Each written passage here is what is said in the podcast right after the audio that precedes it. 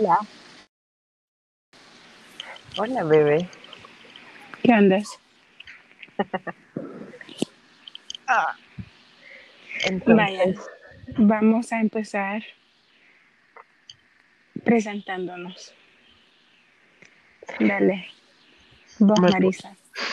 me puedes decir Samantha, Ok, Samantha. porque puedo ser la voz de tu sistema operativo, solo que menos sexy. Yo tengo la voz de un hombre. Mm. A ver, a ver. Yo ya te dije, me Samantha, puedes decir. Samantha. Y ya. Sí, y ya. Bye. Está bien. Entonces el tema de ahora es Samantha. Em, el tema de hoy es em, lo que tus papás querían. Lo que tus papás querían de vos como hijo. O quieren, sí, supongo.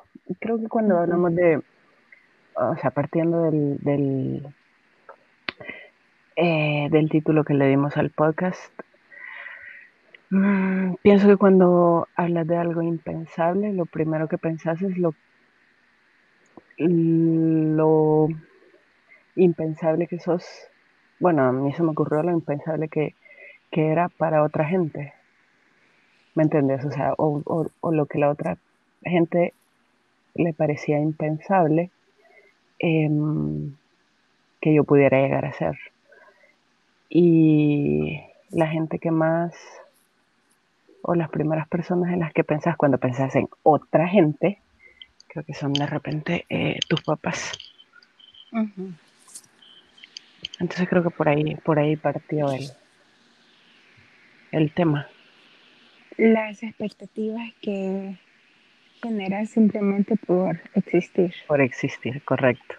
Sí, porque luego otra gente, o sea, se forma una, una imagen de vos a partir de conocerte, bla, bla, bla, pero pues tus papás te conocen desde que naces. Entonces, a partir de ahí, justo, a partir de que existís, ya generas expectativas en ellos.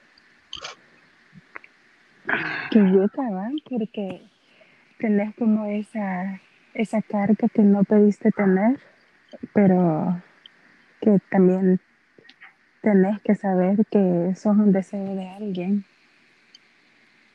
o una, una realidad de alguien. Sí, y es una carga emocional eh, bastante jodida si no, si no sabes sobrellevarla. Pero quién sabe sobrellevarla. O sea, no, no aprendes sobre eso. Eventualmente a- aprendes, creo. ¿A qué? Mm, quizás no sobrellevarla, pero creo que eventualmente aprendes a que, a que eso, em, digamos, mucho no te afecte. O más bien, aprendes a que, a que esa expectativa que se creó sobre vos al final se queda ahí en una expectativa y no te estás obligado a cumplirla. ¿Ya? Obviamente. O sea, al final es problema del otro. Las expectativas que se generan de uno. Sí, sí, al final es problema del otro, no, no tuya.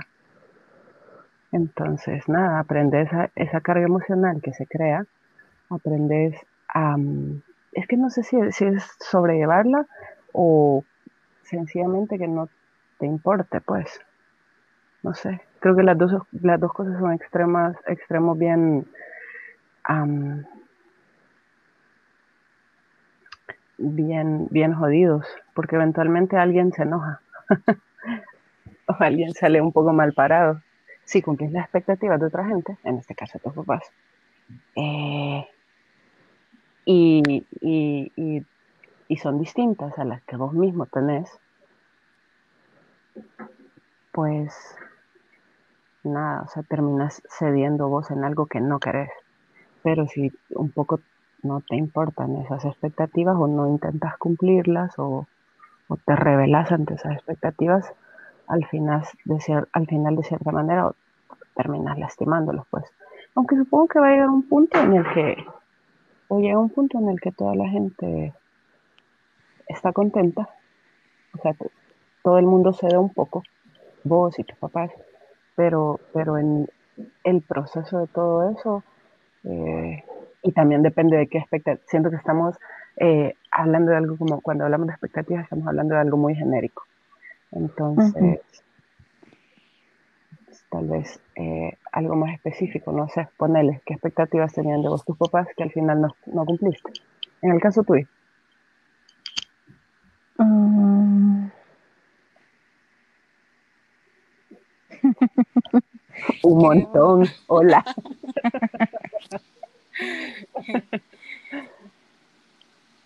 Creo que sería como, eh, como tener la vida de la misma manera que ellos la tuvieron. Y es como a veces te dicen, yo a tu edad ya hacía tal cosa. O,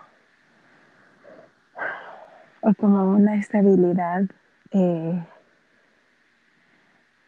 laboral quizás, como ese, creo que es algo también generacional, que el hecho que mis papis de acuerdo. Podrían tener el, una, una cosa de que la misma sociedad te dice, eh, vas, estudias, eh, sacas cualquier título y luego lo que, lo que la gente espera es que encuentres un trabajo rápido. Entonces, en mi caso, no era mi aspiración encontrar un trabajo y creo que eso como un choque bastante emocional. Para ellos, el hecho de que yo me estaba complicando la vida al no, al no tomar para ellos el camino como más fácil y más conveniente de buscarme un trabajo. Ujú. Emplearte en algo, digamos. Sí. O sea, como ser, depender de alguien más, de una empresa, para que yo no pueda tener como esos conflictos de incertidumbre económica, etcétera. Sí, sí, o sea, básicamente como bueno, hacer algo para alguien más y que ese alguien te, te asegure un monto mensual constante. Sí.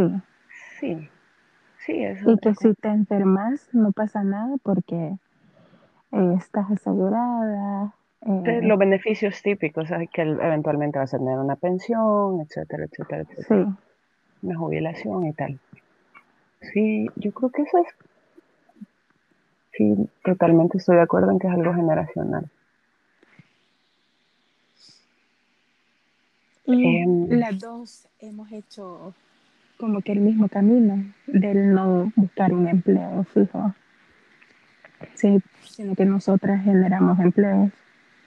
Entonces, sí, es luego esa, esa carga de eh, tener gente a tu responsabilidad también te dicen, bueno, a mí me han dicho como eso no estuviera pasando si vos tuvieras un empleo. Sí, o sea, en vez de que vos tengas un problema, vos serías el problema de alguien más, digamos. Ajá, sí. Esa sería como la mayor expectativa que yo no he cumplido hacia ellos. Ujú. Bueno, em, creo que igual por, por cierta manera de pensar en la vida, no, no sé, o sea, vos y yo pensamos dos cosas bastante, en muchas cosas pensamos bastante distinto, pero pienso también que en, muchas cosas eh, coincidimos. Em, vos de entrada saliste de, la universidad, te titulaste y empezaste en, tu proyecto, tu empresa personal. Eh, yo por otro lado empecé a, o sea, traté de encontrar, sí, un trabajo que me diera beneficios, que esto, lo otro, pero nunca un trabajo como común. Igual y tampoco me salía mucho un trabajo común, siempre eran cosas por proyectos, etcétera, y que de hecho me motivaban mucho más, eh, o sea, por proyectos, trabajos eventuales, me motivaban mucho más que estar en la planilla de una empresa haciendo alguna cosa. Y creo que, que en eso, más que en cómo hicimos las cosas, coincidimos en el hecho de tratar de buscar algo que te llene em, y que cumpla como tu manera de, de, ver la vida, eh, más allá del, beneficio económico que te genere.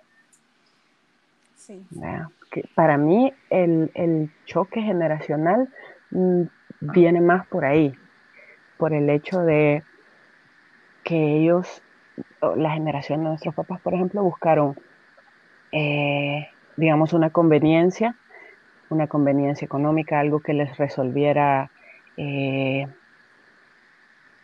sus necesidades y eventualmente encontrarle la vuelta y hacer que te guste, o sea, hacer que le guste, o encontrarle la vuelta al, empleo y tal, eh, y, a, su rutina, y nosotros antes del beneficio económico buscamos eh, algo que te llene, o sea, un, espacio donde no te sientas ahogada, un espacio donde no te sientas eh, desesperada, un espacio donde llegues a trabajar todos los días con, con, cierto ánimo, donde querrás ir, querrás llegar todos los días, sea algo que te guste. Aunque en otro lugar te digan, o en un lugar te digan, mira, o sea, eh, te voy a pagar el doble o el triple de lo que podría ganar ahí, pero tienes que estar de repente encerrado en una oficina eh, haciendo esto frente a un, no sé, frente a un monitor ocho horas del día o diez, o no sé, o sea, te pongo eso como ejemplo porque es algo que a mí no me gustaría, pero supongo que hay otra gente que sí da. Sí, claro, porque es relativo. Con sus proyectos pasa sí. 24 horas frente de la fuente. Sí, sí, lo sé. Entonces, eh, nada, eso, creo que, creo que va más por ahí, por una filosofía de vida que por, que por una...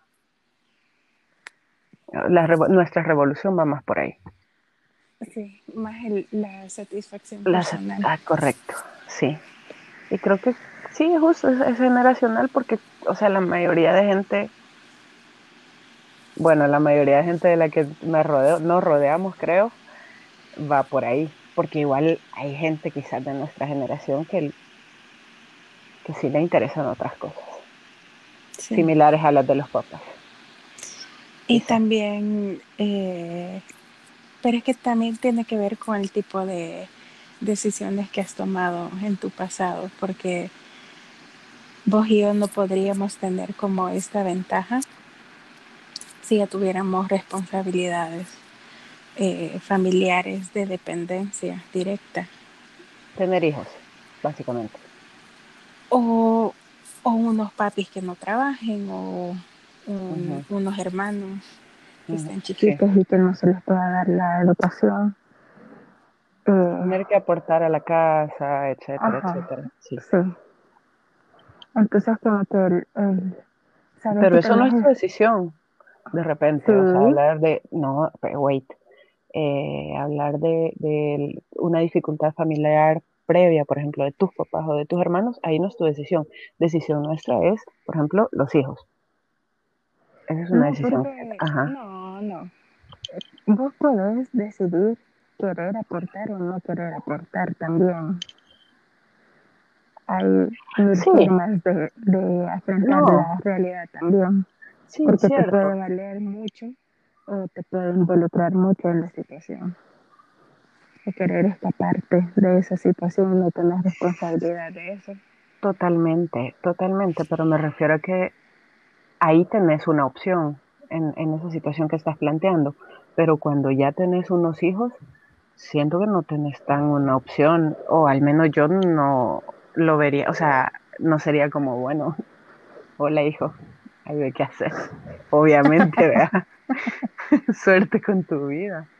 O sea, pues igual te hablo de mí porque seguramente hay, hay personas que sí, sí puedan tener esa opción, ¿verdad? O sí puedan tomar una decisión así. Eh, pero en mi caso creo que no. O sea, si tuviera hijos, sí sería como, ¿lo haces o lo haces? Se te responsabilizas y tomas lo que venga y, y eso. Sí, y a esta altura de la vida sí es completamente una decisión que es tomar el involucrarte en ese tipo de decisiones y responsabilidades. Y hablando de eso, creo que es como otra decisión impensable a la edad que tenemos, no tener una familia. Porque a la edad que vos y yo tenemos, los papás nuestros ya tenían.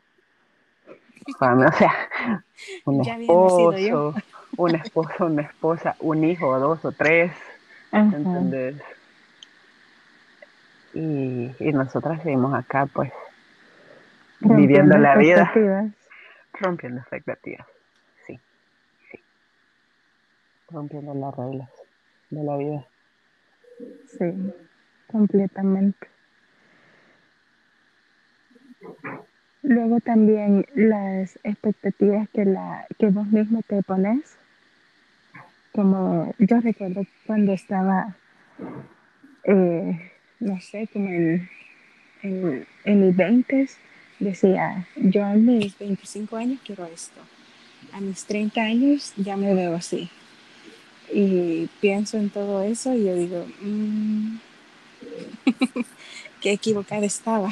No sabía lo que quería. pues así.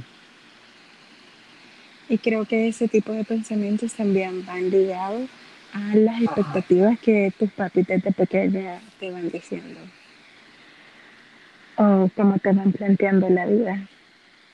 Y lo que aprendes vos de la familia en la que vivís y de los reflejos de otras familias también. Sí, Sí, depende. En el caso de que tengas eh, una familia extensa. Eso también te abre un, opciones. Eso también te abre un montón la mente, pienso. A veces tener una familia extensa y darte cuenta que hay muchas, muchas posibilidades de hacer las cosas. Sí, muchas maneras de vivir. Aunque a veces repetimos patrones, ¿vea?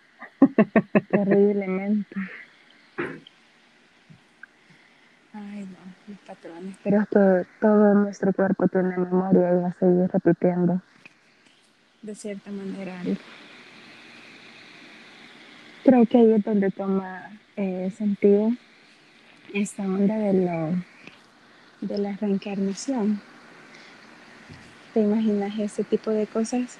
Que uno las cree como literalmente o les dejas de creer literalmente, pero cuando ya empiezas a analizar un poco más de que cada célula tuya tiene una cierta eh, repetición porque ya ha vivido algo diferente. Entonces, en otros tiempos, etcétera, y volvés y repetís y repetís. No igual, pero es repetitivo. Sí, lo entiendo. Eh, ¿Crees mucho en eso, en la reencarnación? a veces no sé en qué creo, amiga. Te diré. No, no es que crea lo que te digo, es literal, no, pero sí tiene mucho sentido. O como por ejemplo en todas las, las religiones, eh, el hecho de Orar para mí es como la activación directa de la ley de la atracción. ¿Orar? Ajá. Ajá. Entonces, entre más pensás en ese tipo de cosas, más atraes. Vos, vos orás por algo. Ajá. Entonces, Pongamos oras por algo todos los días, digamos, por, por un objetivo. Sí. Ajá. Entonces, llámalo fe, lo que sea. Entonces, seguís orando y orando y orando, entonces la ley de la atracción obviamente va, va a surgir efecto.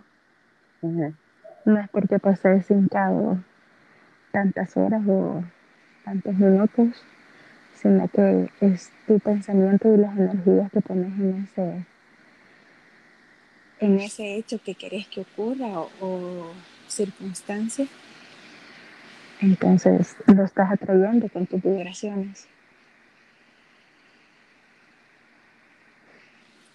Hace mucho tiempo escuché a alguien que decía, eh, así como estaba en un lugar X y de repente decía, dinero, dinero, dinero, dinero, dinero. y yo decía, ¿y este qué le pasa? ¿En serio? Solo, sí, Me encanta este veía, tipo de historias. Lo veía y yo decía, este bicho está drogado. Y él seguía diciendo, dinero, dinero, dinero, dinero, dinero. Y yo, ¿qué te pasa? Es que necesito dinero y tengo que pensar en él para que venga. Y yo en ese momento no lo entendí y yo dije, este bicho está loco. Ya luego la vida te va enseñando como las cosas.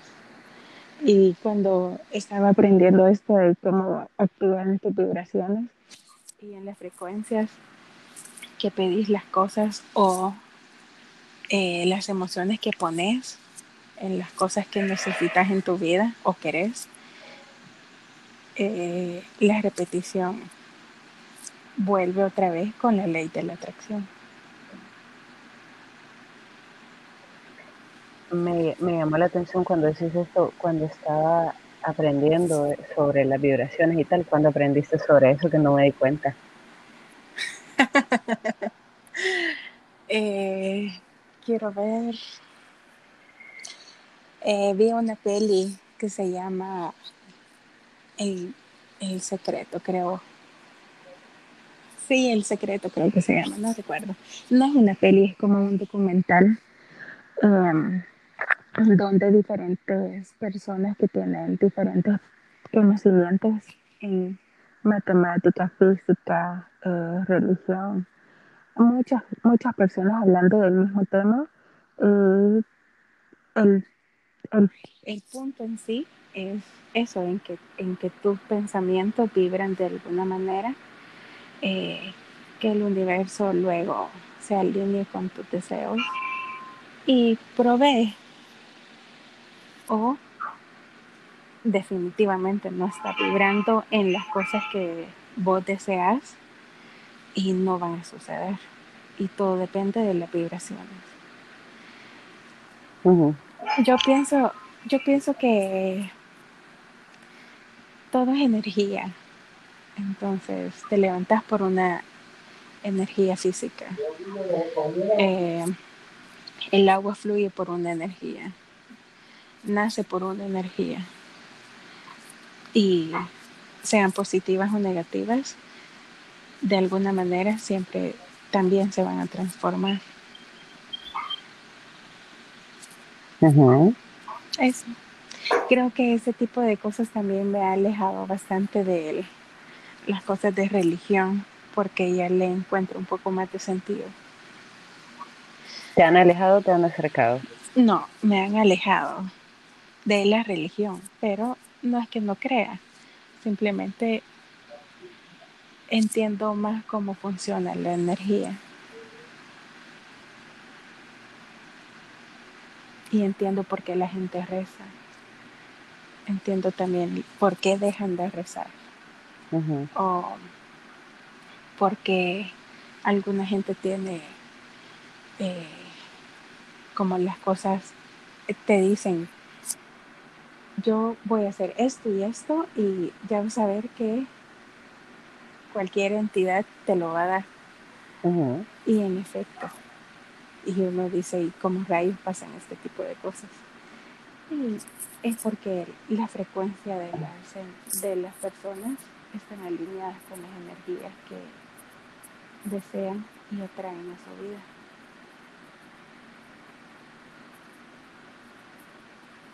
¿Vos qué pensás? Fíjate que me cuesta eh, eh, profundizar un poco en eso. Me parece bien interesante todo lo que estás hablando. Pero no sé, no, no, hay muchas cosas que me las planteo hasta que escucho a alguien más eh, hablar sobre eso. No suelo, sabes que no suelo pensar mucho en, en las cosas, yo solo dejo que la vida fluya y reacciono a partir de. Entonces no le pongo mucha mucha cabeza, pero tiene bastante sentido lo que decís. En realidad tiene mucho más sentido que, que otras cosas que, que de repente te intentan imponer. Y ahí va otra situación impensable.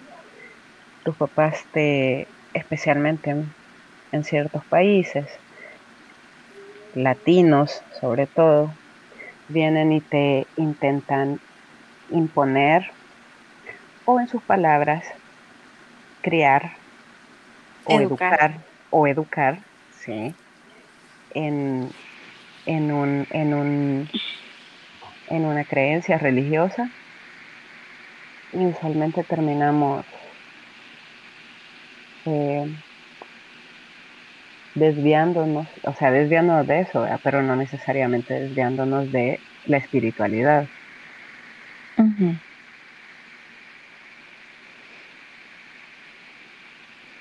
Y algo que cada quien vive a su manera, la espiritualidad. Perdón, dale. Pero, pero es que esto es algo, eh, o sea, es una cosa generacional también porque eh, los papás de los papis también fueron educados de la misma manera. Entonces, para lo que ellos es correcto, porque sus papás así se lo enseñaron, te lo van a transmitir a vos. Y el hecho que eso eso haya pasado por muchos muchos años y muchas familias así no y muchas generaciones Ajá, no significa que esté mal, pero porque es el alcance de conocimiento que cada persona puede llegar a tener o se interese en tener. Y acá, en esta región, es como, no sé por qué es así, pero usualmente la mejor educación siempre está ligada con algún tipo de religión. ¿Te parece? Eh, sí, bastante. Y eso tiene que ver mucho con la cuestión de disciplina, porque la religión simplemente es un método eh, que, como todo método, tiene sus reglas. Entonces, y al tener reglas, es algo ordenado y disciplinado. Entonces, la disciplina es lo que te hace que seas una mejor persona, un mejor profesional, un mejor papá, mamá, etcétera. Porque el caos siempre, o sea, en un desorden no vas a poder lograr mejores condiciones o cosas que te ayuden a llevar mejor la vida. Entonces, si tenemos, si elegís un método de vida, vas a estar regido por algún tipo de normativa o reglas que te ayudan mejor a orientarse para el fin o como tu meta de vida que quieres llegar a tener o que ya tomaste la decisión de estar en ese tipo de método y porque es el que te gusta o va mejor con tu estilo de vida. Sí, dale, puede ser. Pero eh, me parece que hay un montón de situaciones en las que puedes aprender y adoptar un, eh, lo que vos llamas método o una, qué sé yo, rutina, una manera con reglas, etcétera. Y una de esas, y te lo voy a decir porque vos tenés, o sea, traigo esto específicamente porque, porque es algo que vos tenés en tu vida. Eh, una de estas instituciones que te dan eso también, además de la religión, o mucho más allá de la religión, porque la religión te impone muchas otras cosas que para mí en lo personal no están bien, pero ese es otro tema. Pero otra institución que te da todo esto es, por ejemplo, eh, los scouts, ¿cierto? ¿Sí o no? Sí. También te dan un método, también creces a partir de unas reglas y sobre todo siento que mucho más que cualquier otra cosa que yo haya visto, porque yo eso no lo he vivido, pero de, de las muchas cosas que yo he visto y conocido en la vida y personas, eh, por ejemplo, siento que, que, que quizá es una de las instituciones que más te, te marca eso, de la disciplina, de hacer las cosas de cierta manera. O sea, lo, creo que una de las que más te sirve. ¿Me entendés? ¿Me entiendes lo que intento decir? Sí, al final es un método educativo. Ujú, Y aparte de tener reglas, también tiene principios y máximas. Entonces, que si vos te logras identificar con eso, eh, creo que cuando vos logras identificar algo que te gusta y querés optar eso como un estilo de vida y le hayas sentido a eso, creo que le saca bastante provecho. Cualquier, cualquier tipo de institución que sea o, o método. Ujú. Pero eh, creo que la clave en cualquier cosa que elijas es la disciplina. Y creo que eso es algo que a vos y a mí nos cuesta un remontón. A mí muchísimo más. Por eso para vos es más fácil dejar que las cosas fluyan. Sí, sí, porque creo que el, el caos es, yo creo que el caos es necesario. Y en mi vida creo que el caos es, es una constante.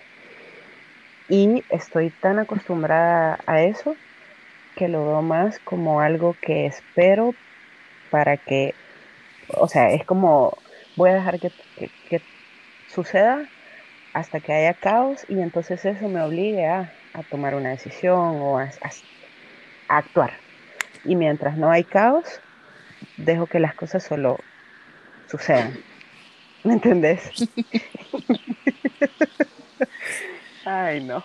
Es porque no te gusta tomar responsabilidad de las cosas. Eh, sí, sí, sí, todos lo sabemos. Sí. Pero sabes que es algo que vos tenés que, que sos de muchas maneras muy responsable, pero pocas veces tratar de buscar culpables. Y eso es bien curioso porque dentro del caos siempre hay un motivo responsable de las cosas que suceden. ¿O será que siempre vos sos la causante de tu caos? Obviamente.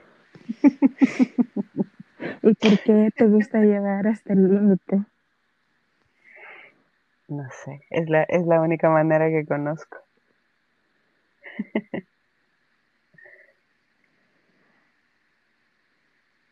Bueno, y- pero en algún, en algún aspecto de tu vida debes de tener algo disciplinado. ¿Qué haces con disciplina?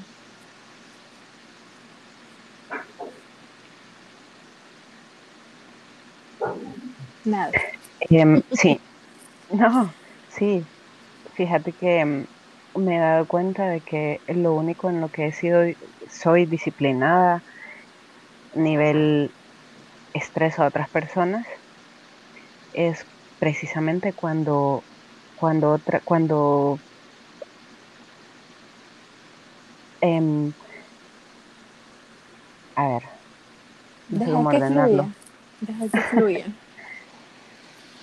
Cuando mis acciones afectan directamente a alguien más.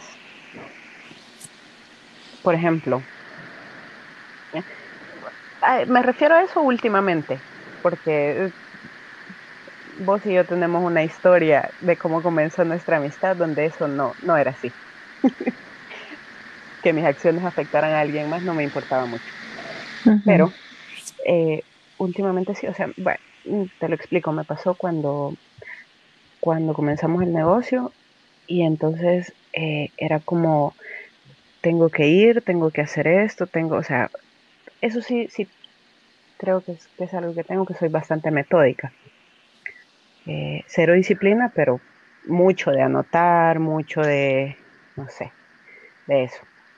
Entonces sí era como yo, yo me ponía un horario de hacer ciertas cosas y tenía que ir y hacerlas, porque yo sabía que si yo no hacía eso, eh, íbamos a estar incompletos a la hora de abrir, iba, iba a faltar algo, iba a haber un caos que, eh, que afectaba no solo a mí, sino a las demás personas con las que yo, eh, que colaboraban conmigo, eh, a las personas que llegaban al negocio, etcétera, etcétera. Entonces era como, si yo no hago esto, o sea, es un efecto dominó que va a terminar afectando a muchísima gente, ¿entendés? Entonces era como, me levantaba a la hora que me tuviera que levantar, me acostaba a la hora que me, o sea, horarios de sueño, eh, qué sé yo, cualquier cosa, reuniones familiares, o sea, todo quedaba en para después porque tenía que hacer lo que tenía que hacer, ¿me entiendes? Entonces, creo que eso es en lo único que fui como disciplinada. Entonces sí lograste tener un sentido de responsabilidad por tu trabajo. Sí, sí. De hecho, cuando he trabajado, creo que, o sea, y no solo en eso, sino que en mis, en mis trabajos sí, sí he sido muy disciplinada. O sea, hay que estar aquí a las 7 de la mañana, estaba. Hay que estar a las 5, estaba. Hay que estar a tal hora, o sea, lo hacía, ¿me entiendes? Eso. Eso es muy impensable. Sí, en mi caso sí. Sí, completamente. Re. Entonces, eso lo lograste tener por la madurez que lograste conseguir también a través del caos que ya te habías ocasionado en otras ocasiones. Mm, no sé, porque no sé, porque igual, o sea, hay cosas a estas alturas de la vida en las que la vida sigue siendo un caos. O sea, hay otras situaciones en las que no, nada ha cambiado desde hace 15 años. 15 años. Sí. O más. No lo sé. O sea, es que pensaba en, cosas muy específicas, entonces por eso dije 15 años. Son las experiencias que te marcan y que después de ahí empezás a, a recapitular y tomas unas mejores decisiones para que no te vuelvan a pasar. O lo haces consciente para que te vuelvan a pasar. No entiendo por qué te gusta tanto el caos. Es tan estresante. Sí, sí, a veces. No, vuelvo y te digo, no es que me guste, o sea, no es que yo diga, ah, qué divertido. Tengamos esta vida de desorden. No. Es sencillamente que de repente no conoces, o sea, yo siento que no conozco otra, otra manera. Y a veces intento como buscarle el lado, pero no puedo. necesito, necesito siempre estar metido en un problema. Hay una necesidad un poco masoquista en eso. Creo que a mí me pasa eso del el, el querer sentir algo con la música sad. Ah, no. Eh, Sam Smith. Ah, sí, lo amo.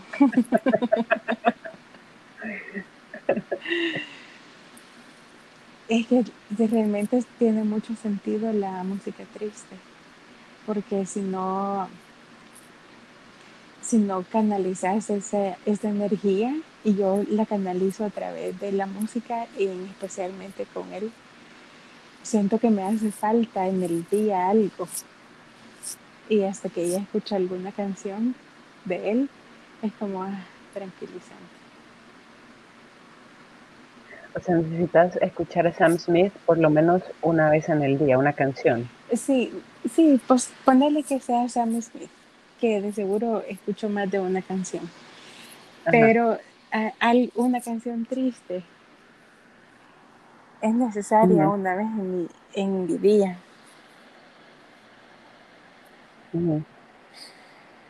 Aunque nada que ver la letra con las cosas que me estén pasando, pero ese sentimiento de, de liberación. Sí, lo reentiendo. Lo reentiendo. A mí en realidad me pasa, o sea, te entiendo totalmente y me identifico porque a mí me pasa eso un poco una, una vez al mes. y entonces de repente cuando viene esa situación del síndrome premenstrual, me pongo resensible, no todos los meses, pero la mayoría.